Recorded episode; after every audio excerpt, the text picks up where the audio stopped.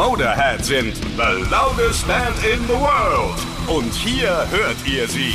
Die besten Stories rund um Lemmy und seine Band. Erzählt von den engsten Weggefährten des legendären Frontmanns. Also, schenkt euch einen Whisky Cola ein und dreht voll auf, denn hier ist Ace of Space, der Motorhead Podcast bei Radio Bob. Mit mir, Andreas Schmidt. We are Motorhead, So hat Frontmann Lemmy Kilmister seine Fans bei den Konzerten begrüßt. Denn ohne diese vielen treuen Fans wären Motorhead nicht auch so viele Jahre nach Lemmys Tod so populär. Und es gibt da ganz besondere Motorhead-Fans. Oder Drummer Mickey D. We call them super fans. We, I, I don't even want to call them fans. We call them friends, you know? It's a big difference. They liked what we did and they traveled the world to see us. They behaved perfect. We gave them certain privileges, backstage passes. We helped them with tickets, of course, because they went, went to see, you know, like 20, 30, 40, 50 shows a year. And then we have a dressing room set up for these guys where they could relax backstage without disturbing us running around being idiots because they were not. They, they were friends of ours. Mickey D meint, ja, sie haben Superfans, so nennen sie die, wobei er die eigentlich gar nicht Fans nennen will. Er meint, das sind Freunde. Und das ist ein großer Unterschied. Die sind durch die ganze Welt gereist, um Motorhead zu sehen und sie haben sich immer perfekt verhalten. Und deshalb haben sie auch besondere Privilegien bekommen. Backstage-Pässe, Hilfe beim Tickets organisieren, weil die sich bis zu 50 Konzerte im Jahr angeschaut haben. Sie haben sogar einen eigenen Umkleideraum hinter der Bühne bekommen, damit sie sich auch mal entspannen können. Sie haben nie gestört und sich wie Idioten benommen, sind irgendwie rumgerannt, sondern sie waren echte Freunde. Noch jetzt haben sie noch Kontakt zu diesen Fans. We're still in contact after Motorhead is long gone. And we still talk. And they come and visit. And they come to my shows with, with Scorpions. And uh, we text message and email. And it, it's great. And send stuff to each other. So I, I think that they're real friends that enjoy Motorhead more than anything else. And I have a hard time saying fans, but we call them super friends instead. That's much better word, you know. Mickey D meint, selbst lange nach dem Ende von Motorhead sind sie immer noch im Kontakt. Ja, sie reden immer noch miteinander.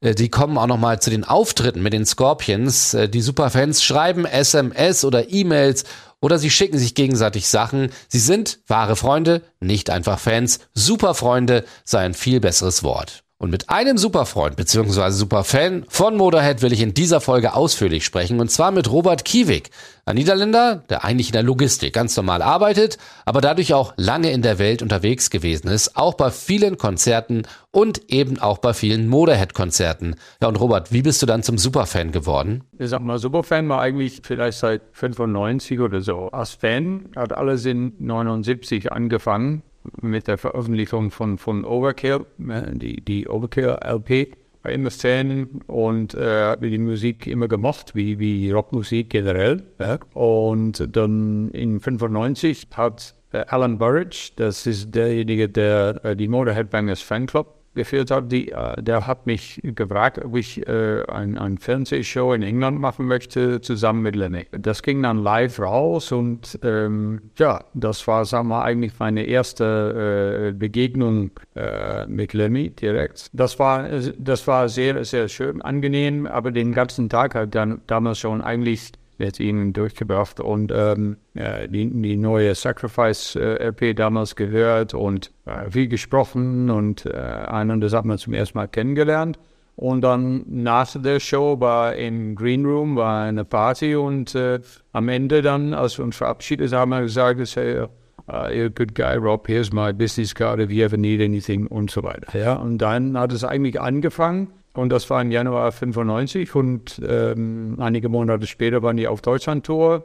Dann habe ich ihn äh, angerufen und gesagt, hör mal, ich möchte gerne, dass wir uns mal treffen. Wie sieht's aus? Ja, kein Problem. Ich werde alles für dich arrangieren. Und dann kam ich beim Venue und da war die Access All Areas Pass äh, lag da für mich und äh, the rest is history. Wie geht's dann weiter? Du hast ihn ja immer wieder getroffen. Äh, sag mal, von Anfang an hat er mich eingeladen und äh, die Zeit für mich genommen und so weiter, ja. Und ähm, ja, es war einfach sehr interessant, äh, die Gespräche auch mit ihm zu führen über natürlich unterschiedliche Sachen. Es waren keine Gespräche, ähm, oh, dies ist mein favoriter Motorhead-Song oder so. Ja, es war schon, äh, ja, da hatte schon, da war schon was dahinter, sag mal.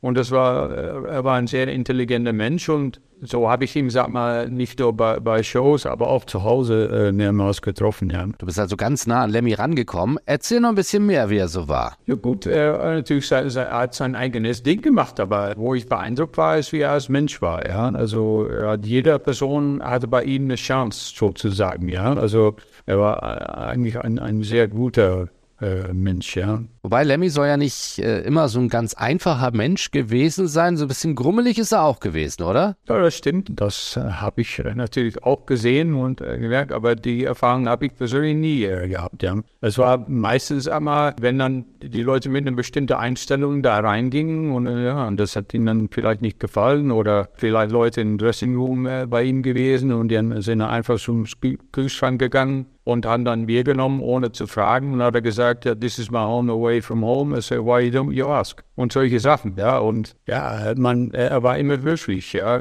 Also wirklich, in, in, das hat er auch von Leuten erwartet, ja, die dann bei ihm in der Nähe kamen, ja. Du bist einer von vielen Superfans. Erzähl noch ein bisschen mehr, was ein Motorhead-Superfan ausmacht. Superfan waren also öfters bei Shows, ja, also weltweit. Ja. Ich habe sie in viele Länder gesehen, Kontinente und so weiter, ja. Und äh, es war eigentlich nur ein ein, anderes Land oder eine andere Destination, aber äh, ja, alles andere war das Gleiche. Aber dieselbe Crew, ja, vielleicht ja, hat das sich im Laufe der Jahre ein, zwei Leute geändert oder so. Aber es war eine richtige Familie, ja das war sehr schön und äh, ich bin immer noch sehr froh, dass, äh, dass man mich, aber auch andere, ja, also es gab auch deutsche Fans, ja, die da eingeladen wurden und äh, die, die sehr willkommen waren, ja, und äh, das, das war einfach sehr schön, ja. Es war schon, wie man in England sagt, eine Inner Circle, ja, also man entweder war drin oder, oder nicht. Ja. Als Superfan bist du bei vielen Konzerten von Motorhead gewesen. Welches sind die besten gewesen? Ja, natürlich, das erste war immer, ja, das vergisst man nie, das erste Mal, ja, äh, das war das das war in Holland damals, in 1980. Und ähm, was mir auch sehr gefallen hat, immer wenn wir in, im Hammersmith Odeon gespielt haben, weil es einfach ja, eine, Kult-Venue ist, ne?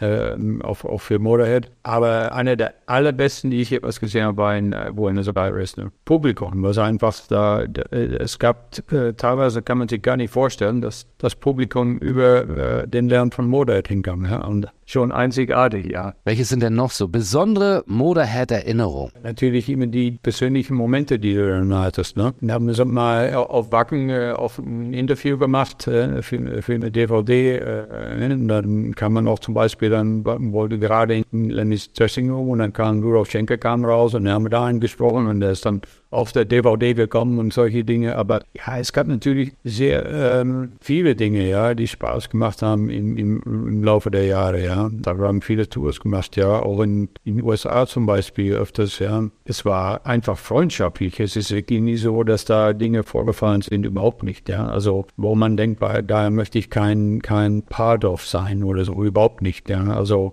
es war immer, muss ich schon sagen, sehr gemütlich, angenehm, wie man, sag mal, zum Beispiel in der Kneipe sitzt. Ja, so, so war es einfach. Du hast Motorhead bis zum Schluss begleitet. Ende 2015 ist Lemmy dann gestorben. Wie hast du gerade die letzten Monate erlebt? Ja, ja gut. Ähm, sag mal, ich habe natürlich eigentlich alles äh, erlebt, ja, wie es ihm sehr, sehr gut ging. Und äh, als das zum ersten Mal anfing, wo er vielleicht ähm, äh, Probleme gehabt haben, wo, wo Konzerte gecancelt wurden und, und ja, wo er vielleicht teilweise krank gewesen ist und so weiter. Ja, gut, das ist immer im Nachhinein, ja. Wenn man daran zurückdenkt, ist denkt man, ja, okay, so hat es damals vielleicht angefangen. Aber gut, das passiert uns alles, wenn wir älter werden. Aber ich, ich bin überzeugt, dass er nicht äh, gewusst hat, bis zum letzten Moment, dass er dann äh, wirklich krank war. Ja, man hatte gesehen, dass er sich schwieriger äh, tat, aber dann halt sein Umfeld war eigentlich sehr gut. Die, äh, die Songs, teilweise wurden Songs etwas langsamer gespielt. Einige Songs, das ging nicht mehr, ja, mit dem Singen oder so. Ja, die, die wurden dann geändert im Setlist und das war eigentlich sehr gut und äh, jeder ist da eigentlich, äh, sag mal, mitgegangen, äh, Bandmanagement und so weiter. Die, die haben das schon sehr gut gemacht und versucht, ihm zu helfen, ja. Ähm, das Verständnis war vor allem da, ja. Und wie hast du dann erfahren, dass Lemmy gestorben ist? Ich kann dir genau sagen, ich war, ähm, also ein Freund von mir hat 28. Dezember Geburtstag, dabei auf der Party und Viertel nach zwölf rief Ute mich an und äh, hat mir erzählt, äh, Lenny ist äh, also vor 10, 15 Minuten verstorben. Und das vergisst man nie wieder. Und dann bin ich nach Hause gegangen und habe da bis zu, glaube ich, fünf oder sechs Uhr morgens im Internet angeschaut, was da alles äh, rauskam. Aber das dauerte erstmals drei, vier Stunden. Ja, das war schon, das war schon was, ja. Ja gut, weil das, das war am, am 28.12., aber am 13.12. war ich auch eingeladen zu seinem 70. Geburtstag in L.A. und bin auch gewesen. Da sollte er auch noch mal spielen, sechs Songs. Und dann gab es Leute wie Slash und, und äh, zwei von Metallica Billy Idol and Steve Jones, Nuno Bettencourt sogar. Ähm, und wir haben dann einige Songs gespielt, aber da ist Lemmy gar nicht, das hat er nicht mehr geschafft, ja. Abends, da hat man schon gesehen, dass äh, sie nicht gut aussah. Und ich war dann nachmittags bei ihm zu Hause, äh, mich hat ihn angerufen, sei, äh, ne, ich möchte gerne auch ein Geschenk, aber dann vorbeibringen, nicht, dass es abends irgendwo verschwindet. Und dann, also, ja, komm, komm, äh, gegen vier, dann war ich da und dann äh, habe ich ihn gesehen und äh, das war mein Geburtstag eigentlich an dem Tag der Party. Ja, das letzte was er mir gesagt hat, how old are you, Rob? And I said, uh, 53 and uh, uh, you're almost catching up. Yeah, so. Und äh, dann hat er gesagt, okay, dann sehen wir uns heute Abend. Ja, und da waren wir natürlich, das war im Whisky, Whisky Go war eigentlich eine sehr schöne Party, aber gut, die Sache, also, da ging nichts mehr, ja. Und äh, das war äh, am 13.12. und dann ja, zwei, zwei Wochen später ist er dann verstorben. Ne? Das ist dann das Ende von Motorhead als Band, aber du bist weiter Superfan und machst einiges rund um die Band. Was zum Beispiel? Ja gut, ich mache, sag mal, ein Hobby von mir ist äh, zum Beispiel die Memorabilia äh, für die Boxsets, ja, äh, die von den Plattenfirmen äh, veröffentlicht werden. Teilweise auch bei, bei Seriously bei Magic gemacht, aber auch äh, Ace of Spades, Overkill Iron Fist. Dieses Jahr kommt äh, Another Perfect Day aus. Ähm, das wird veröffentlicht. Äh, zum Beispiel wird eine, eine Live-Show gewählt. Da wird, äh, sag mal, Bonustracks, die, die nie veröffentlicht wurden, kommen dazu. Und dann auch mit Rare Memorabilia. Das kann Konzertkarten sein, Backstage-Basis, äh, Poster, Tourposter, je nachdem. Ja, damit es, sag mal, ja gut, man, man hat uns eigentlich gefragt, äh, um, um, das zu tun äh, und um, sag mal, die Veröffentlichung auch wirklich interessant zu machen für die Fans. Ja, dass nicht mal einfach nur eine, eine LP wieder veröffentlicht wird, die schon zwölfmal gegeben hat im Laufe der Jahre. Ja. Aber etwas Spezielles für den Fans und auch gegen einen äh, akzeptablen Preis. Ja, das war schon etwas, was Lemmy immer gesagt hat, äh, es muss, also die, die Leute müssen es sich erlauben können, ja. Wie sieht's denn aus mit den anderen Bandmitgliedern, die ja noch leben? Hast du noch Kontakt? So Campbell ist schon einige Mal zu Hause. Ich habe ihn zuletzt noch äh, gesehen mit seiner Band, mit seinen Söhnen.